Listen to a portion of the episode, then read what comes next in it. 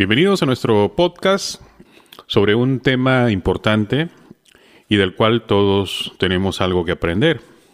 Kobe Bryant no solamente fue un basquetbolista de élite, sino también destacó en varias facetas y sin duda estaba encaminado a lograr en su vida personal logros más importantes que logró en su vida como basquetbolista. Él estaba enfocado, una persona en la cual nosotros tenemos que aprender mucho, porque su modo de ver la vida, su modo de trabajar la vida, su modo de disciplinarse en la vida, lo ha llegado a convertir en la estrella que era.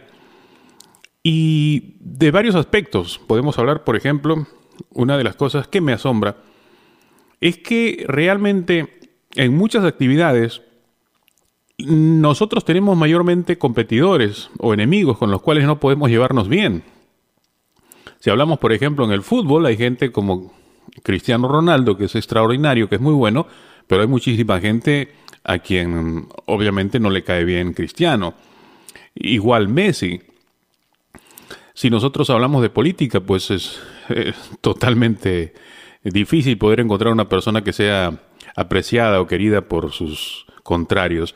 En el caso de Kobe Bryant, era un tipo por el cual sus adversarios han llorado. O sea, el nivel de competencia del básquetbol de élite es bastante alto.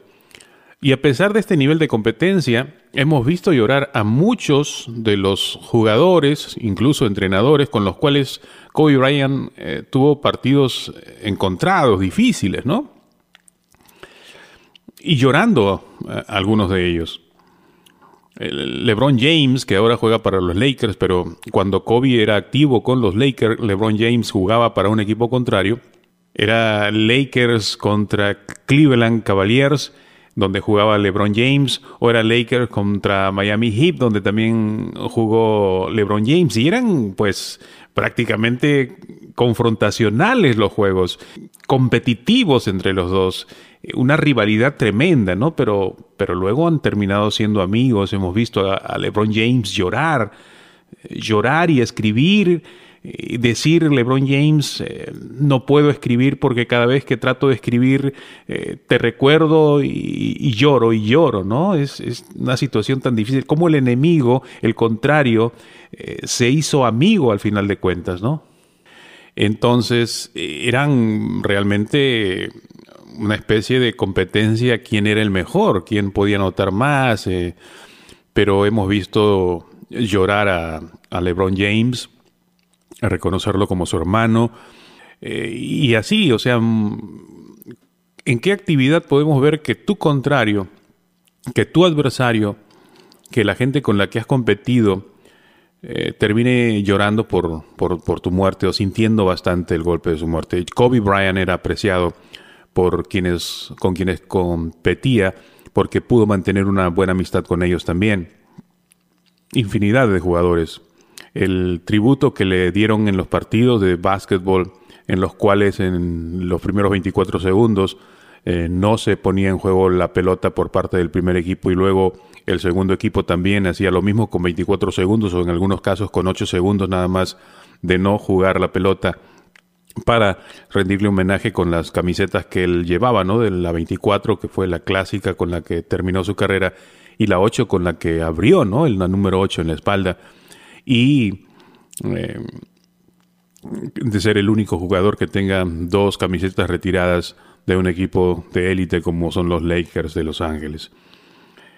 Eso por un lado, ¿no? Cómo era querido por las personas con las cuales competía. Y decíamos que Kobe no solamente destacó en, en lo que es el básquetbol.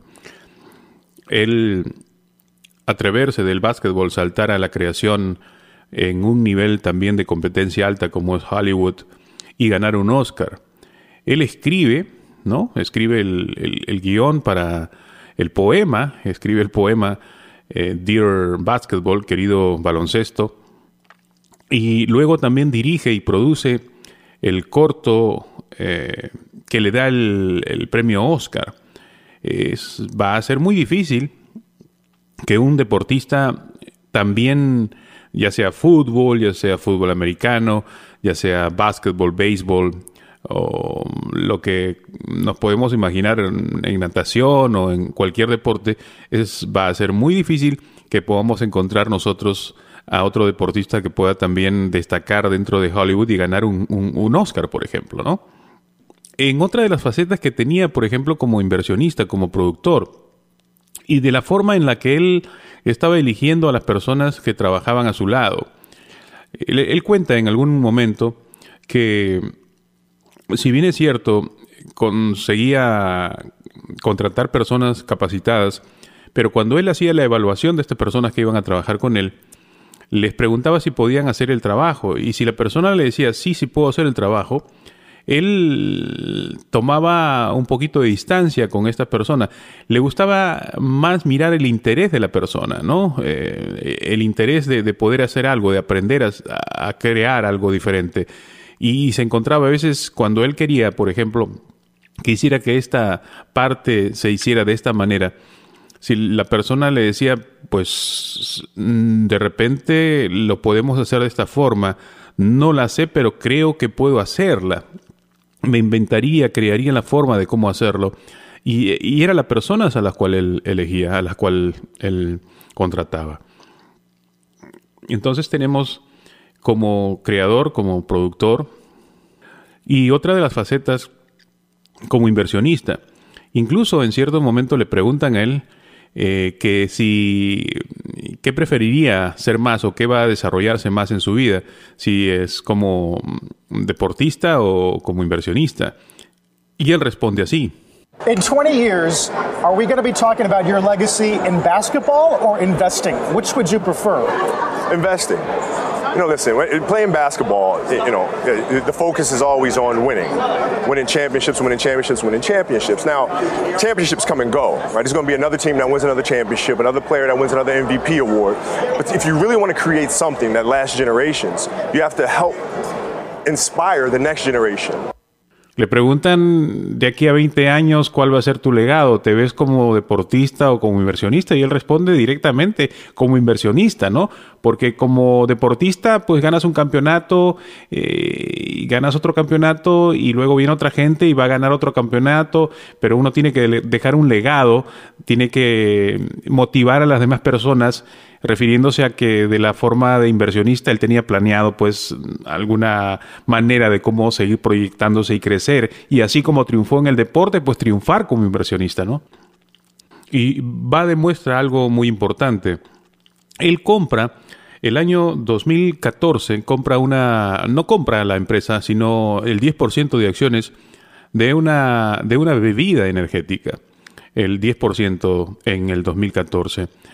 Esta bebida energética, cuatro años después, el 2018, es comprada por la Coca-Cola.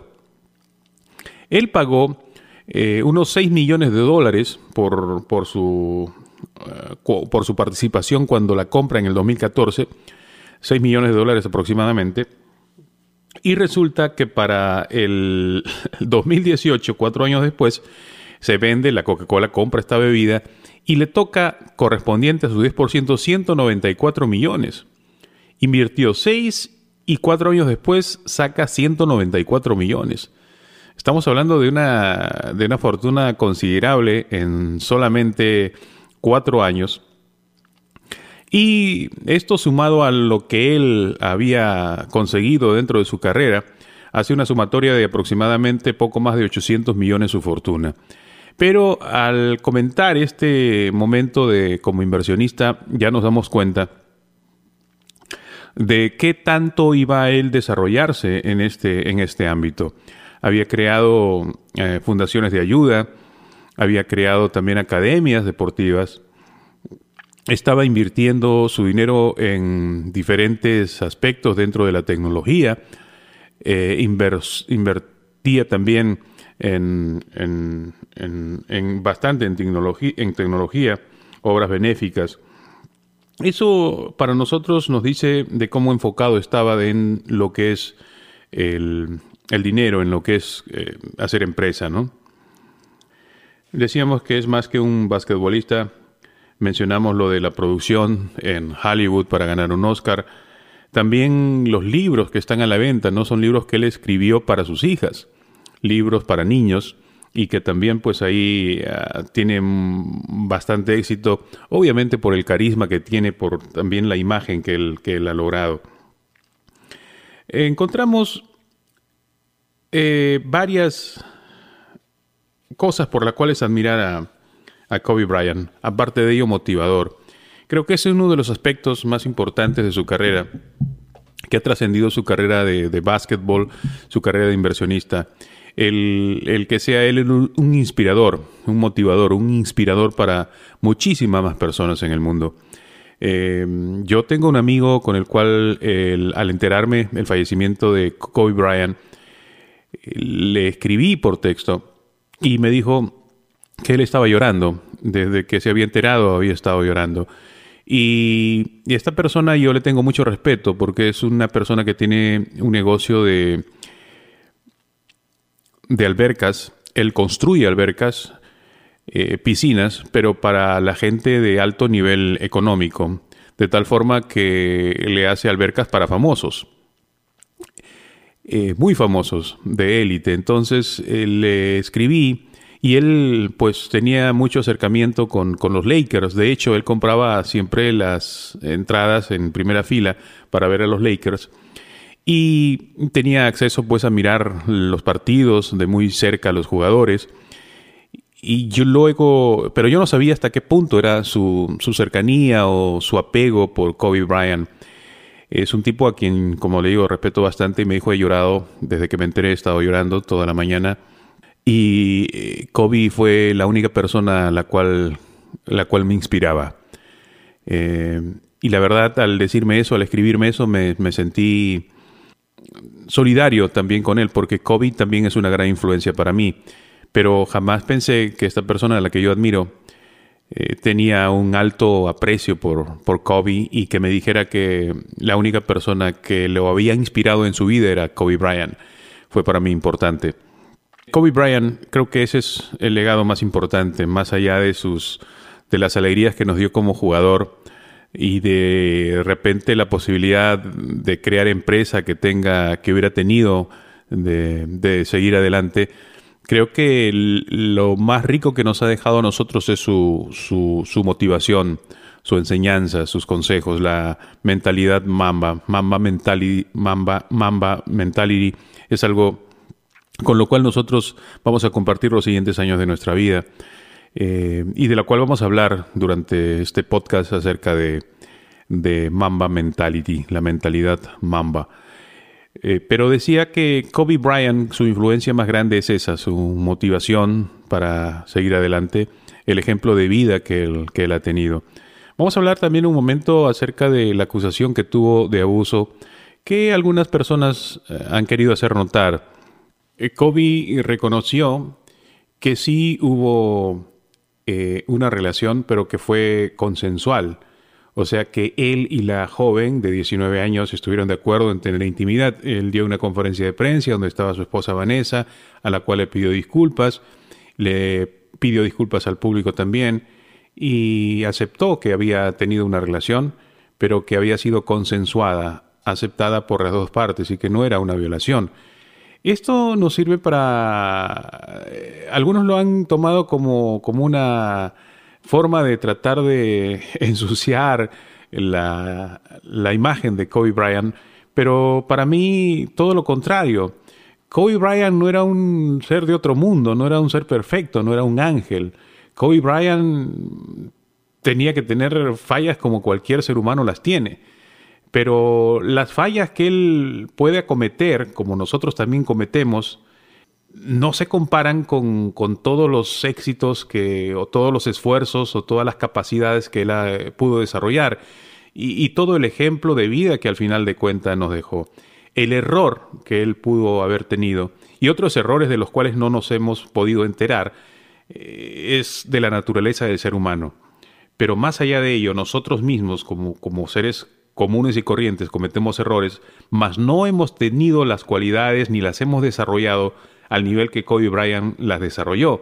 Por eso digo que es bueno eh, el, saber, el reconocer que, que, pudo también tener errores y recapacitar y enrumbarse, porque luego de ese, de ese desliz, de ese error, eh, sin duda lo que ha quedado de Kobe Bryant es su capacidad de ser amador de su familia, de sus hijas. Eh, siempre se hace una pregunta, siempre hay una pregunta flotando en el aire. ¿De qué manera te gustaría pasar tu último día? ¿O cómo pasarías tus últimas horas? ¿Cómo te gustaría morir? Eh, es una pregunta que por ahí a veces se hace. Y normalmente, al parecer, uno muere con lo que más... Hay más posibilidad de morir con lo que, con lo que más frecuente haces. ¿Y qué hacía Kobe Bryant con más frecuencia? Estar con su familia, estar con sus hijas, apoyar a sus hijas, motivar a sus hijas. Y esa forma fue la como, como Kobe ha fallecido, estando con sus hijas. Eh, él reconoció eh, que su vida de alguna forma era mucho mejor al haber acabado su carrera de deportista porque tenía más tiempo para pasar con su familia.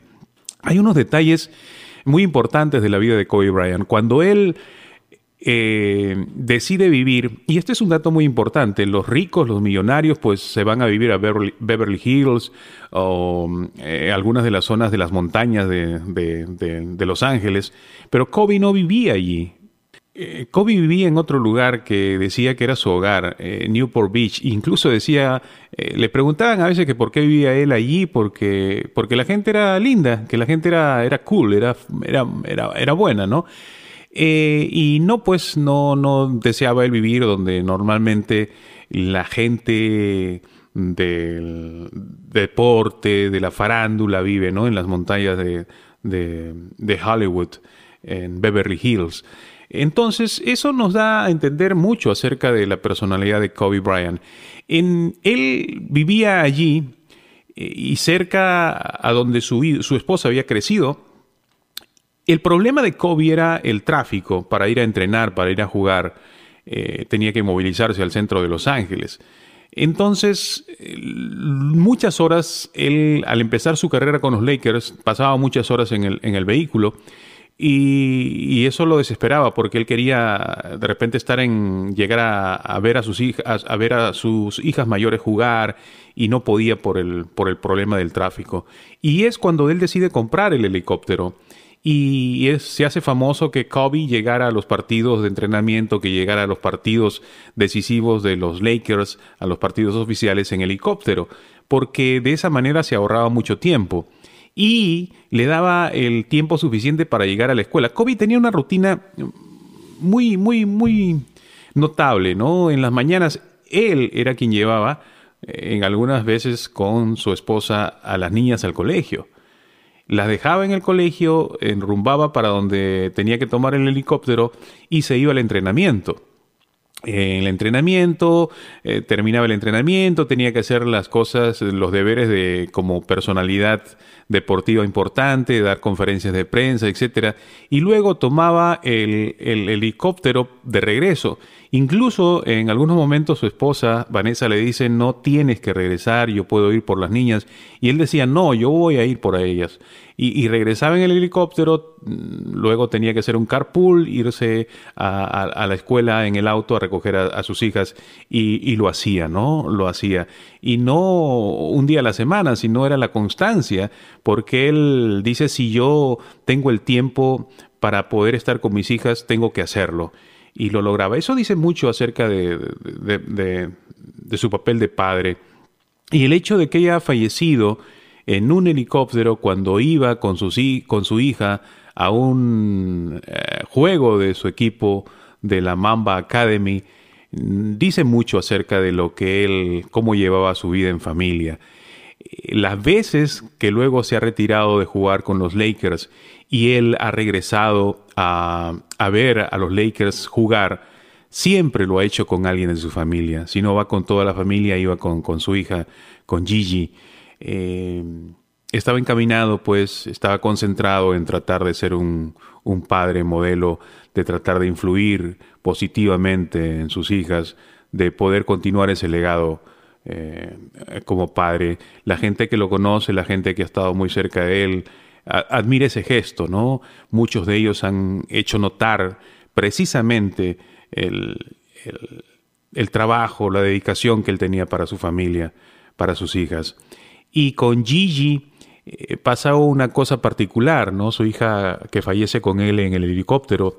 A Kobe siempre le preguntaban, pero que tenga, que tenga el varoncito, que tenga el varón, que por qué no tienes el varón.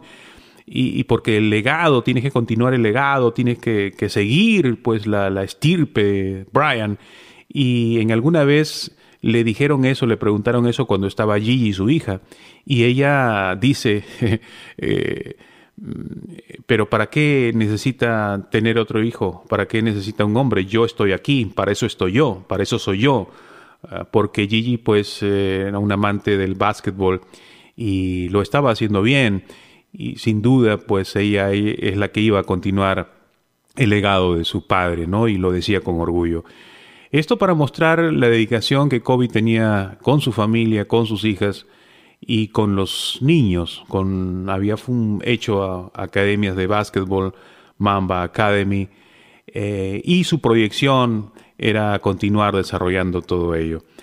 Eh, vamos a continuar con este podcast eh, platicando algunas de las cosas de Kobe Bryant. Para luego compartir también Mamba Mentality, la mentalidad Mamba, que para mí desde el punto de vista es su mayor legado, que es lo que eh, va a continuar eh, Kobe viviendo en, su legado, que es su filosofía de vida, de cómo él vivió, de cómo nos inspira a través de su mentalidad Mamba.